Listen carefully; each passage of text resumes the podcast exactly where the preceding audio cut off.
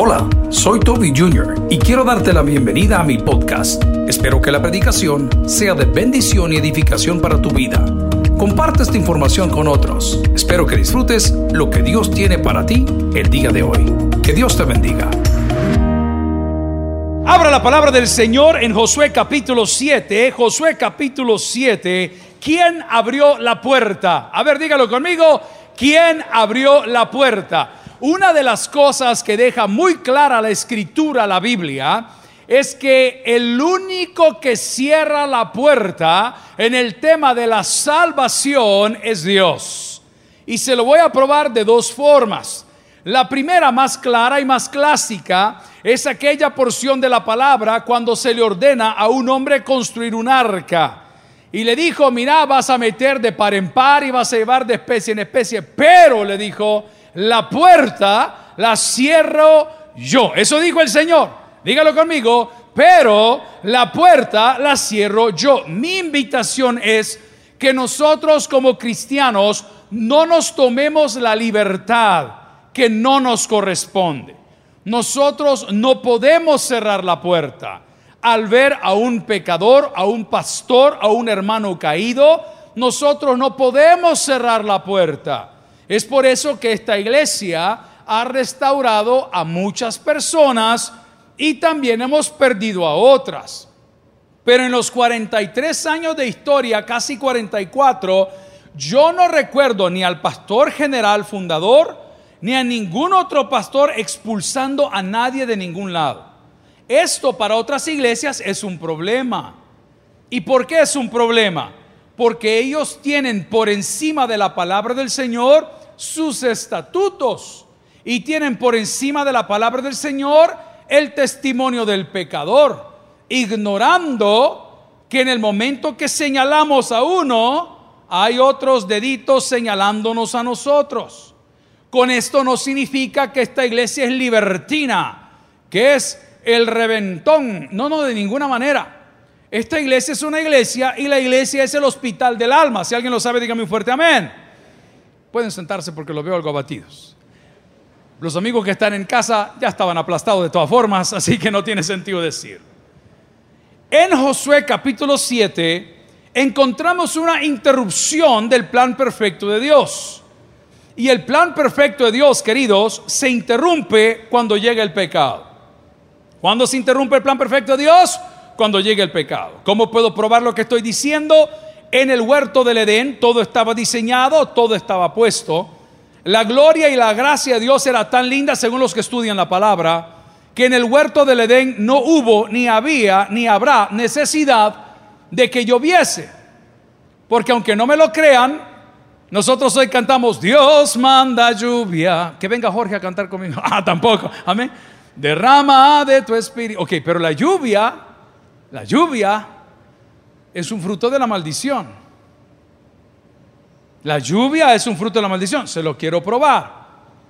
Si la tierra se regaba sola, como dicen los conocedores, y un vapor subía de la tierra para hacer crecer lo que en el Edén hubo, la lluvia erosiona. La falta de lluvia quema. El exceso de lluvia complica esta semana que en El Salvador, que han caído tormentas salvadoreñas. ¿Cuántos dicen amén? A mí las tormentas de aquí me encantan porque hasta mareros traen, amén. En la repunta, como se reúnen en los ríos, ahí van volados los bichos para abajo. Pero miren, allá en, Ilopango creo que fue, en la Santa Lucía, se estaba metiendo el agua a la casa. Increíble, pero era una tormenta. Entonces, el pecado interrumpe el plan perfecto de Dios. ¿Cuál es el tema de hoy? ¿Quién abrió la puerta? Punto número uno. El pecado interrumpe los planes de Dios, o la gloria de Dios, o la gracia de Dios. ¿Para dónde iba el pueblo de Josué capítulo 7? Para un lugar que fluía leche y miel. ¿Qué es lo que los hombres están peleando hoy con armas químicas, con armas biológicas, con aviones, con todo el poderío militar, agua. Porque donde hay agua, hay vida. Por eso la palabra le llama a Jesucristo y Jesucristo se llama a sí mismo el agua de vida y va más allá y dice, el que come y bebe de esta agua no volverá a tener sed. Entonces, los hombres estamos luchando con nuestra fuerza, con nuestras armas, con su juventud, con mi vejez, por algo que solo Dios nos puede dar. ¿Y qué es eso? Vida y vida en abundancia. En el capítulo 7, que habla del pecado de Acán, lo que sucedió, que ya vamos a comenzar a leer, es que hubo alguien de todo el equipo de trabajo que rompió el plan de Dios porque permitió que dentro de la organización que Dios tenía para su pueblo reinara algo que se llama pecado. Y la Biblia es clara cuando dice que Dios no habita donde hay pecado. Yo no le voy a bajar decibeles ni le voy a bajar el volumen a la palabra. Dios no habita donde no hay arrepentimiento de pecado. ¿Alguien me entiende lo que estoy diciendo? Porque pecadores somos todos. Pero Dios no le va a bajar volumen a aquel que se endurece, aquel que se envanece, aquel que se enoja, aquel que se mofa, aquel que hace changoneta, aquel que lo anda repartiendo. En eso no puede Dios disimular, porque Dios no perdona al que no se quiera arrepentir, porque entonces se llamaría el pecado que imperdonable, que es el rechazo abierto al perdón de Dios. Entonces en Josué 7 vemos un pasaje, y quiero que lo leamos porque la historia es bien interesante, donde se interrumpe el plan perfecto de Dios para su pueblo por un factor. ¿Cómo se llama ese factor? Pecado. ¿Cómo vamos a definir el pecado? Como la falta de arrepentimiento. Como quien dice, ¿a quién le importa lo que yo haga? Como es más loca, ¿a quién importa la... E, era la Niurka versión recargada, ¿me entiende? A eso se refiere el Señor. Cuando sabes que has cometido o sabemos que hemos cometido un error y en lugar de enmendarlo, y aquí me quedo y me vale, y a mí nadie me mueve. ¿Sabes qué dice Dios? Hoy te viene el precio por haber tomado algo del anatema. Y lo primero que el ser humano toma del anatema es la vista. Nosotros hablamos la semana anterior que la vista de los hijos de Dios no es la vista de los del mundo. Porque el Hijo de Dios ve las cosas en el reino de Dios. ¿Cuántos se acuerdan de esa frasecita que predicamos? Y los de afuera lo juzgan según la carne. Hay momentos, hermano, que yo necesito comer aguacate. ¿Alguien dice amén aquí? Pero cuando voy al aguacate me le quedo viendo al aguacate y digo, qué deli, cremoso a estar por dentro. Ahí al mediodía me lo reviento con un muñeco de tortillas de este tamaño. Hoy sí le vamos a meter la cuchara y le voy a poner un poquito de pimienta y de sal, un toquecito de limón y vamos a revolverlo. Le podemos poner un poquito de perejil, tal vez para quitarle todo ese volado. Y cuando veo el aguacate por fuera me parece bueno, pero cuando lo quiero partir no está en su tiempo. Es por eso que la gente dice que las apariencias engañan. El primer error que cometió Acán fue ver las cosas con los ojos del mundo. Cuando los problemas llegan a tu vida, el primer error que vas a cometer por lo cual perdiste la fe es porque vas a decir, es cáncer. Y Dios te responde, es mi gloria la que va. Cuando viene la necesidad de plata, va a decir, no tengo. Con los ojos del reino dice, Dios proveerá. Cuando los problemas vienen, o sea, es una visión completamente diferente. Y muchos hablan del pecado de Acán, pero el primer pecado de Acán fue ver los problemas de la vida con los ojos del mundo y no con los ojos de Dios. ¿Qué dijo el Señor cuando se murió su amigo Lázaro? Él no está dormido, él está dormido, él no ha muerto, él está dormido. ¿Y esto es para qué? Para la gloria de Dios. ¿A cuánto le gustaría sacarse una plancha? Pero de pupusas, amén. Claro, ¿a cuánto le gustaría sacarse un carrito nuevo? ¿Y para qué si estamos en cuarentena? No hay de dónde ir. Ay, a mí me gustaría saber. Claro, por supuesto. Entonces, cuando la enfermedad y el problema y el dolor y el vacío y las lágrimas llegan a tu vida, no es que Dios esté enojado contigo. Te acaba de regalar un número ganador. ¿Alguien dice amén a esto? Te acaba de dar una oportunidad. ¿Ah? Hace de caso que el problema que tenés ahorita es el papel de diario con que envolves el aguacate y lo metes para que se madure. Hace de caso que es la fruta, la papaya que tenemos en El Salvador, como se llama en otros países, no lo sé. Y la tienes que rayar y cada vez que la rayan llora y llora. ¿Y para qué llora? ¿Y para qué llora? ¿Y para qué llora? Para que se madure. Entonces cuando el problema llega a tu vida y te hace llorar y te hace que llora y te hace que llora, adivina qué te sacaste. Te sacaste un número premiado con los ojos del reino. Pero cuando lo ves con los ojos del mundo, yo no sé qué tiene Dios contra mí. Solo contra mí la garra. Solo a mí me pasan estas cosas. Me volví a casar y con la misma vieja. Ese es idiota. Pero voy al punto. Las lágrimas maduran. Las pruebas maduran. El tabernáculo nunca será igual. Jamás. Nunca. No sé por qué Dios no escogió a mi papá para este tipo de problemas, sino que a nosotros nos vino a caer la salazón. Yo creo que a esta altura de la vida, lo digo con respeto, no creo que lo hubiera cerrado la iglesia, se lo digo. Se lo digo. Él era de los 10 escuelas. Ya vieron que arrestaron al apóstol ¿Cómo se llama? Santiago. Ya va a. Allá lo iban preso la primera vez. Allá le van preso la tercera vez. Y hermano, perdóname, pero la Biblia dice que debemos de someternos a la autoridad superior. Eso dice la Biblia. Pero estoy seguro de lo que le estoy diciendo. Entonces cada vez que viene el 15 o viene el 30, mi fe flaquea. Y veo a las familias que están acá. Y pienso en los monos que tiene aquel en el orfanato. Y pienso en los hombres que tienen aquí en retorno. Y pienso en las familias que tienen ustedes también y digo, Señor, ¿y qué vamos a hacer? ¿Y qué vamos a hacer? ¿Y qué vamos a hacer? Y aquí están los de contabilidad, aquí está el auditor interno, aquí están escuchando el externo, aquí pueden venir cuando quieran. Dios siempre ha sido suficiente.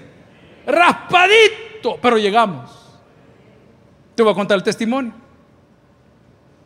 El empresario que mandó las bolsas es un buen amigo. Y vino un domingo hace 15 días a enseñarme su éxito aquí. Y parqué un carro precioso que solo hay uno en El Salvador, ahí abajo. Precioso. Él y su hijo, buenos amigos de la casa de mi hijo. Del eje del mal. este es lo para inteligente. Y de repente un día de esta semana me escribe a las seis y media de la mañana y me dice, pastor, ustedes están regalando víveres. Y le digo al empresario, claro amigo, ¿cuántas bolsas le mando? ¿Alguien está entendiendo para dónde voy? Yo no le pregunté a David, yo no le pregunté a Jorge, yo no le pregunté a los encargados, no le pregunté al capitán Solís y al doctor, tenemos víveres. Yo le dije, ¿cuántas bolsas le mando? Y me escribe inmediatamente y me pone, al contrario, pastor, me dijo, si yo lo que quiero es mandar. Cuando ve las cosas con el ojo del mundo, vas a creer que me habló el empresario para pedirme una bolsa. ¿Y yo qué le voy a dar? Yo tengo nada que darle. Y yo, oye, si ese hombre tiene pisto, si mira el carro que maneja, fíjate, bien lo que te estoy contando. Y me dice, pastor, le voy a mandar, me dio un número, ¿para qué lo voy a decir? Tantas bolsas primero, me dijo, y tantas bolsas después. ¿Cómo quieres ver tu problema?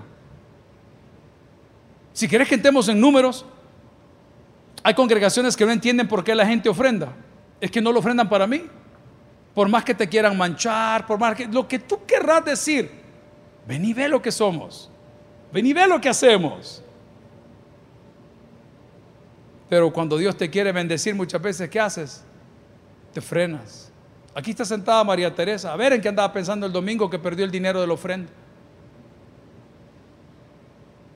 Ni ella sabe que yo sé, pero todo lo sé porque el Padre me lo revela. Son las cámaras de seguridad, un par de metidos que tengo por ahí. ¿Ah? Y venía para el culto la mujer y el Señor la reprendió y le dijo, mujer, porque... No, no, ese es otro texto. Amén. Y el que ahora tiene, no, no es tampoco. Amén. Y le dice, hermano, le dijo a fulano, perdí mis diezmos. Dinero en efectivo, no, en un cheque. Y le dice el hermano fulano, ya le vamos a ayudar, hermano, no se preocupe, ¿por dónde andaba? No le puedo decir, le dijo. No, mentir. Y le dijeron, mire cómo es Dios. Había pasado medio mundo para arriba y para abajo, para arriba y para abajo, para arriba y para abajo. Cuando quieres honrar a Dios, muchas veces el enemigo va a poner un montón de tropiezos. Y uno de los colaboradores maravillosos de acá, que no tiene un salario, es un colaborador, lo encontró. Justo el paquetillo de 350 eran cuánto? ¿Ah? Justo el paquetillo, el billete. Esta es la historia que te puedo contar, pero te voy a contar la historia de hace 15 días. Y me tomo la libertad porque yo se los di. Un buen amigo de Estados Unidos que ofrenda aquí, que ayuda con camas y volados. Me despierta y me escribe, hola pastor, muy buenos días, mi amigo, saludándoles de aquí, iglesia amigos, que Dios le bendiga, maravillosa familia. Osías y toda su, gente, allá el papá, la mamá. Mire, me dijo, hágame un favor de la ofrenda que mandamos para allá, para los misioneros de la iglesia de ellos. Démele a la hermana Teresa unos 100 dólares. Me dijo, por favor, no haya sido tan amable conmigo. Y para mí no hay nada, le decía hermano. Te estoy contando la historia al revés. Al revés te la estoy contando, porque así fue. Primero llegó la plata regalada, que no la estaba esperando. Pero cuando llegó la plata regalada también hubo un momento para honrar a Dios. Y cuando lo quiso honrar también hubo un tropiezo. Pero claro, como tú quieres ver las cosas con los ojos del mundo y no lo quieres ver con los ojos del reino, no entiendes que Dios tiene un plan lanzado del día que te escogió para ser salvo, desde el día que te trajo al arrepentimiento y lo que esté estorbando para que se desarrolle todo tu plan perfecto, ¿cómo se llama? No tenga miedo, pecado la rebeldía abierta, el no querer cambiar. Y el no querer cambiar me hace ser como yo soy. Hablo de mi persona. Mal pensado, mal hablado, mal intencionado. Entonces, como yo no quiero soltar, lo sigo siendo. Y una persona le dice, hermano, ¿podemos hablar con usted? Y usted dice, ya me vienen a quitar el tiempo otra vez, que no sé qué, no sé qué. No, pastor, es que le traigo una ofrenda. Er, pase adelante, hermano, aquí va a querer café. Hermana, por favor, allá de la cafetería, pidan algo porque le van a dar otra cosa. Pero pídelo de todas maneras con fe, no dudando. ¿Cuántas veces Dios te ha mandado ángeles en el camino, pero estás viendo los ángeles con ojos de mundo? Y Dios se glorifica hasta en los animales. Tal vez estás con un carácter horrible y algún perro del camino se te acerca a moverte la cola para alegrarte el día, para, para recordar que, que aunque sea el animal ese que no te conoce, te quiere. ¿Y qué haces cuando le chucho? ¡Hacete para allá! ¿Eh? Era la oportunidad que Dios te dio de saber que, que todavía te habla. Bueno, hay gente que es tan sola que hasta odia a los zancudos, pues. ¡Ay, zancudo! ¡Shh! ¡Lo voy a matar! ¡Lo voy a matar a todos! hermano, haga sopa. Estamos en cuarentena. Estos albareños son locos. Veo un montón, han puesto banderas blancas, otros banderas de regia, han puesto pilsen para que les lleve. Son los albos. El pecado de Acán, que es en el capítulo 7 de Josué. Y no me ve así, si usted tiene Biblia, léela en la casa. Hombre. Consistió en que comenzó a ver las cosas de Dios con los ojos del mundo.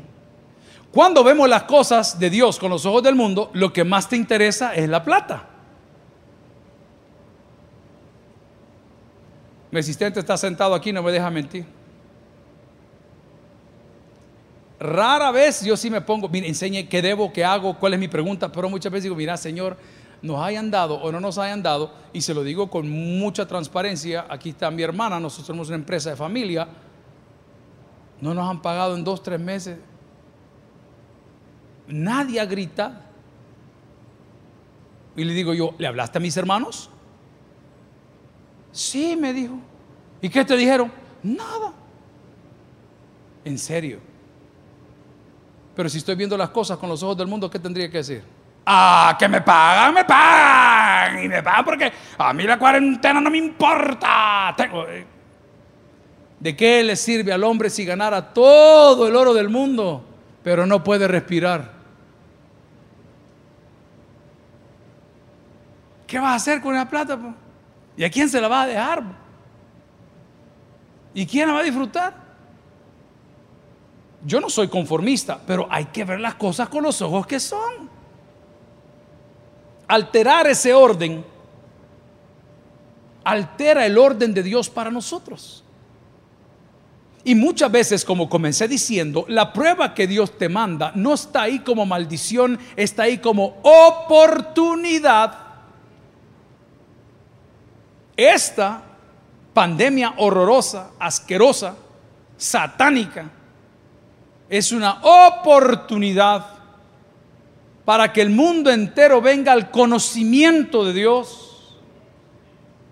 No todos la ven igual. Uno lo ven como una guerra biológica, otros dicen que ya fue la tercera guerra mundial y que no se disparó ni un solo tiro. Otros cambiaron su manera de producir y ahora hacen mascarillas. Gloria a Dios, hermano. Pero es que el principio del problema no es la enfermedad, es la falta de temor a Dios. Qué dura fue la noticia para mí, que sigo bien de cerca las noticias de Israel. Ver que Israel ya reabrió los bares, pero no así los lugares santos. Llámese lugares santos históricos, cronológicamente hablando, se aplica. ¿Y qué pasó allá en Wuhan? Donde dicen que comenzó todo este relajo por una sopa de murciélago. Imagínese si hubiera comenzado en El Salvador por un caldo de tacuacín. Gran pandemia en El Salvador, caldo de tacuacín. O sea, Wuhan está marcado de por vida. Decir que usted vive en Wuhan o tiene familiares allá o tiene un negocio allá es como vivir en Apopa, ¿alguien me entiende? Porque a la gente de Apopa no le quieren dar trabajo. A los hipotes de Apopa no les dan trabajo. Cuando les piden, no, es que esto de así, no, no han hecho nada. Pero estamos viendo la pandemia, estamos peleando, todos tienen razón. Todos tienen razón. La derecha tiene razón, los dueños del país tienen razón, los que no se sienten representados tienen razón, los que representan tienen razón, el presidente tiene razón, pero la última palabra la tiene Dios. Entonces todos tienen razón. Porque lo están viendo a través de su óptica. Yo tengo un amigo que es bien pobre de espíritu. Y también pobre, no tiene nada. Y sale a pitar, fíjese. Entonces ayer yo como soy sádico, hermano. ¿Qué tal? ¿Cómo está? Le ¿cómo te sentís? Indignado por lo que están haciendo con los hermanos fuera de las fronteras patrias. ¿Y qué están haciendo, boludo? Es que la gente... ¿Y tú tenés algún familiar fuera? No, me dijo.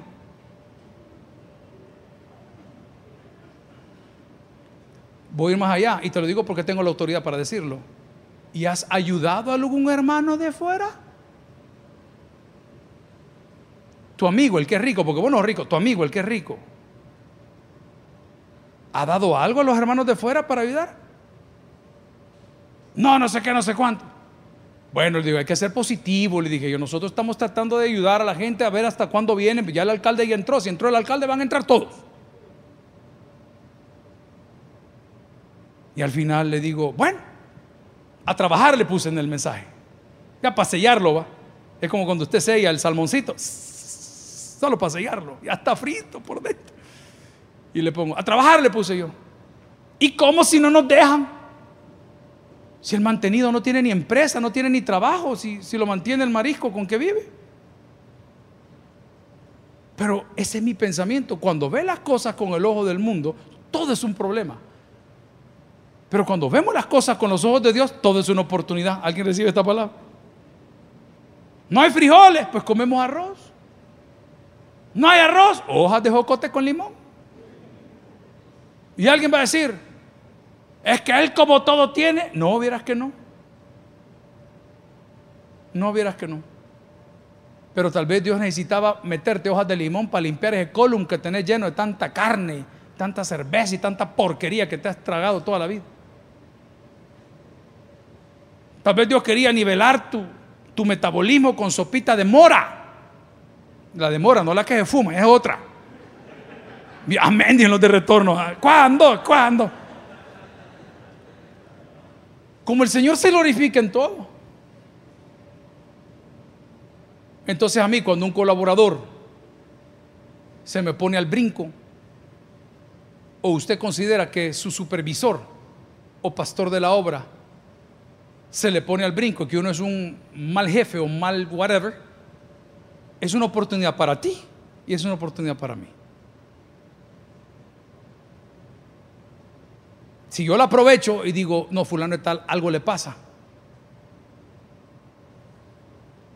voy a tratarlo diferente. Aquí está la señora encargada de personal. Y por X faltas íbamos a mandar a X personas para afuera. ¿A qué hora le estaba escribiendo hoy? A las seis y media de la mañana. ¿Y qué le dije? ¿Sabe qué, señora? Así le decía mi papá, señora. Así le decía, señora, usted. Amén. Era una alabanza, no sé si la conocieron ustedes, pero bueno. ¿Qué sabe el amor este va? Deténgase. Todos estamos muy tensos. Estamos muy presionados. Pero una cosa quiero decirles, donde reina el desorden, reina Satanás. Y aquí jamás va a reinar el desorden. Si eres parte del desorden, tú eres representante de Satanás. Dios es un Dios de orden. Y hay sistemas. Y hay maneras de hacer las cosas. Cuando tú violentas los sistemas y la manera de hacer las cosas, eres un desordenado. Pero al final dije, Señor, es una oportunidad para ambos. Y qué bonito fue recibir la respuesta, una horita, 40 minutos ya en horas laborales. Pastor, me dijo, platicamos con los fulanos, sé que todo bien, que todo está, ah, gloria a Dios, entonces seguimos, seguimos. Los problemas son oportunidades. ¿Lo puedes decir conmigo? Los problemas, ¿por qué? Porque el cristiano se ha ido acomodando. Nos hemos acomodado tanto que lo que menos importa en las celebraciones en una iglesia es Dios su presencia, su palabra, la Biblia como tal, aquí estamos citándola, ya no importa. Lo que importa es cómo está el pastor, cómo vino el pastor, a quién le toca cubrir al pastor. Y la otra, vino el pianista. Y la otra, vino el de la guitarra y sirve el micrófono. Amigo y hermano, podemos tener un templo precioso, pero sin la presencia de Dios no es nada más que una bodega. Cuidado con cometer el pecado de Acán. Y el primero fue que vio las cosas con los ojos del mundo y no con los ojos de Dios. ¿Por qué?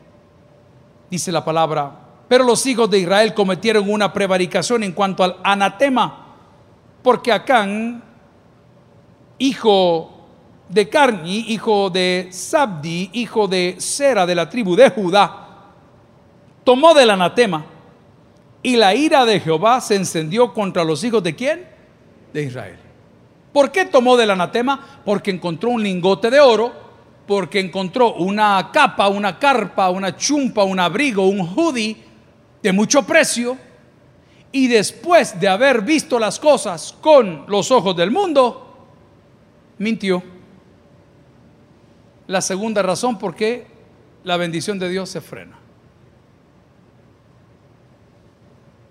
¿Se acuerda aquel corito que decía, mientes? Oigan aquellas, me hacen daño y luego ¿qué? Ajá. Ahora tú decir que dice la Biblia, Casamal Guapa. La Biblia dice que Satanás es el padre de toda mentira. Yo tengo una opinión, tal vez usted no la va a compartir. Pero si el error que cometí lo confieso, el castigo es menos. Con los hijos yo así soy.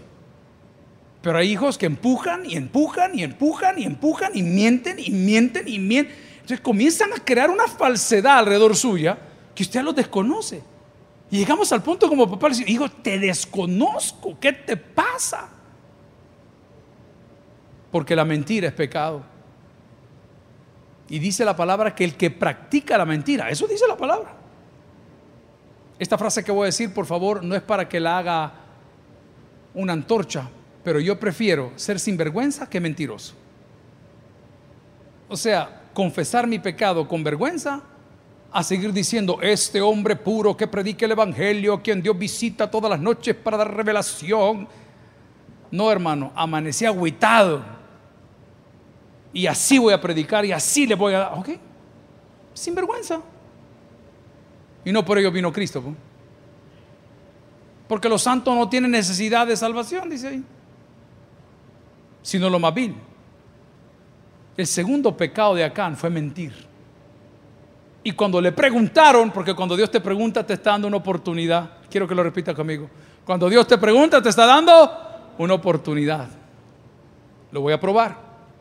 En el libro de Génesis, Dios, de manera audible, en el huerto del Edén, le pregunta a Adán una sola cosa. Y le dijo, ¿dónde estás tú? Te está dando una oportunidad. ¿Y qué hace el hombre? Miente.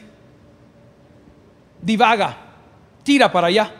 Es que yo soy así porque a mí así me hicieron. Yo cuando eran niños les cocinaba, pero hoy no les cocino porque ustedes siempre me desprecian. La mamá veando el sermón. Y los papás somos peores, vea. Yo ya no traigo dinero a esta casa porque aunque lo traiga, nunca hay nada. ¿Y cómo va a haber algo si te lo has gastado bebiendo toda la vida? Dios, cuando te pregunta, te está dando una oportunidad. Oiga lo que le dijo en los últimos días de su vida. ¿Y ustedes quiénes dicen que soy? Eh, tú, eh, uh, mm, ¿qué número de DUI sale mañana?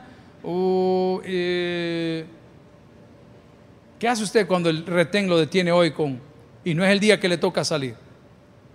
A mí también me parecen medidas extremas, hermanos. Si yo también, si yo, hermano, tengo cincuenta y tantos días de caminar de mi casa para todos los días, desesperado por estar en esa casa. Digo, por venir a trabajar.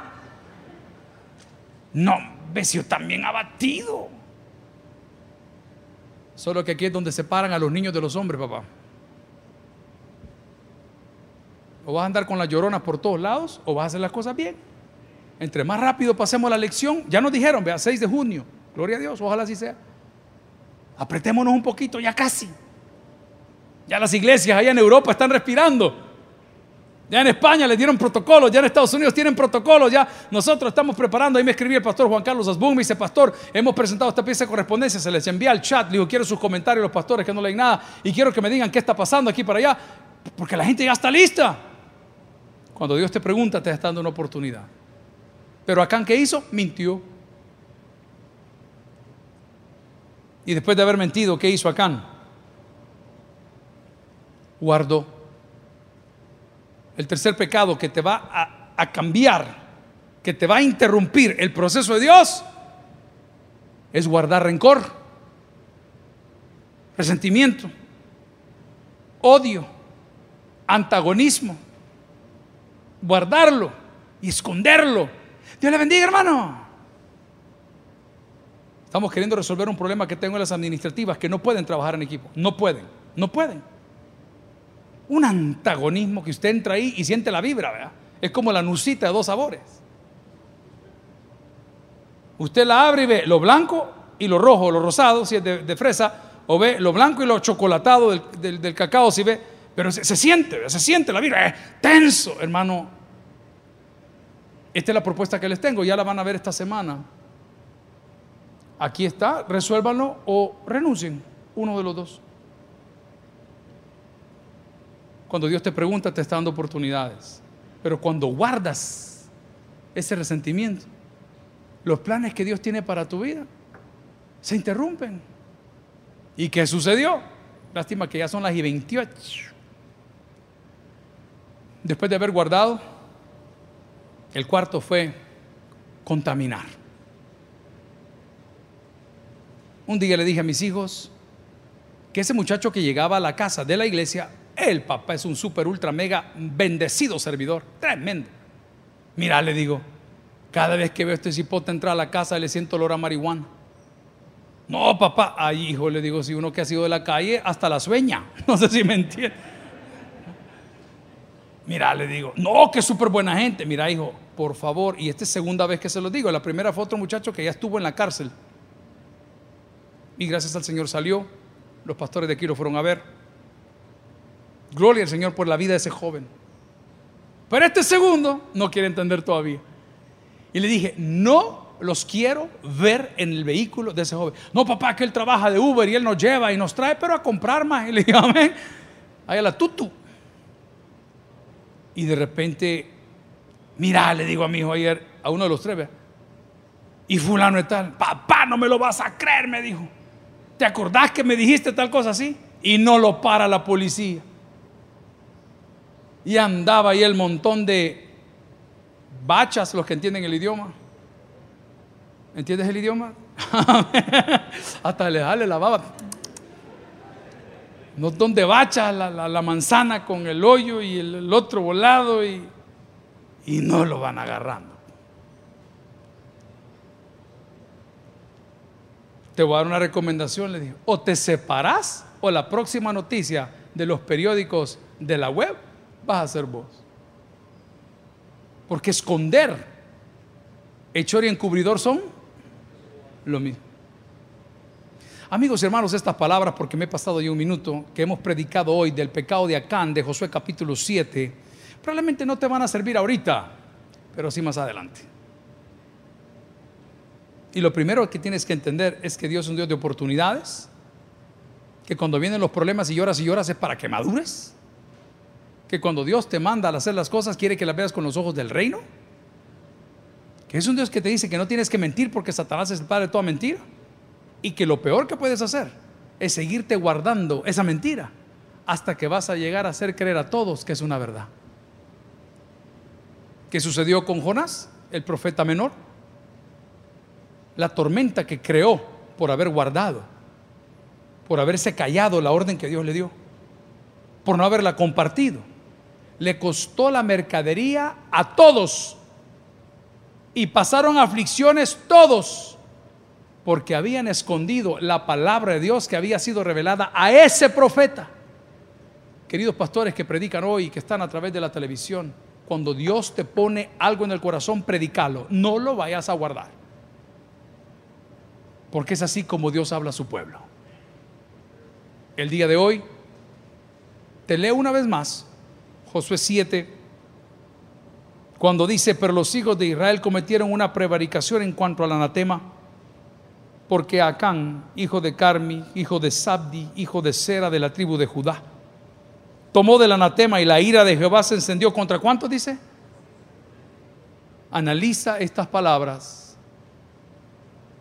¿Quién de los que estamos aquí reunidos ha encendido la ira de Dios? Llévalo a tu casa y estando en tu casa analiza, ¿quién de tu casa ha encendido la ira de Dios? ¿Y por qué?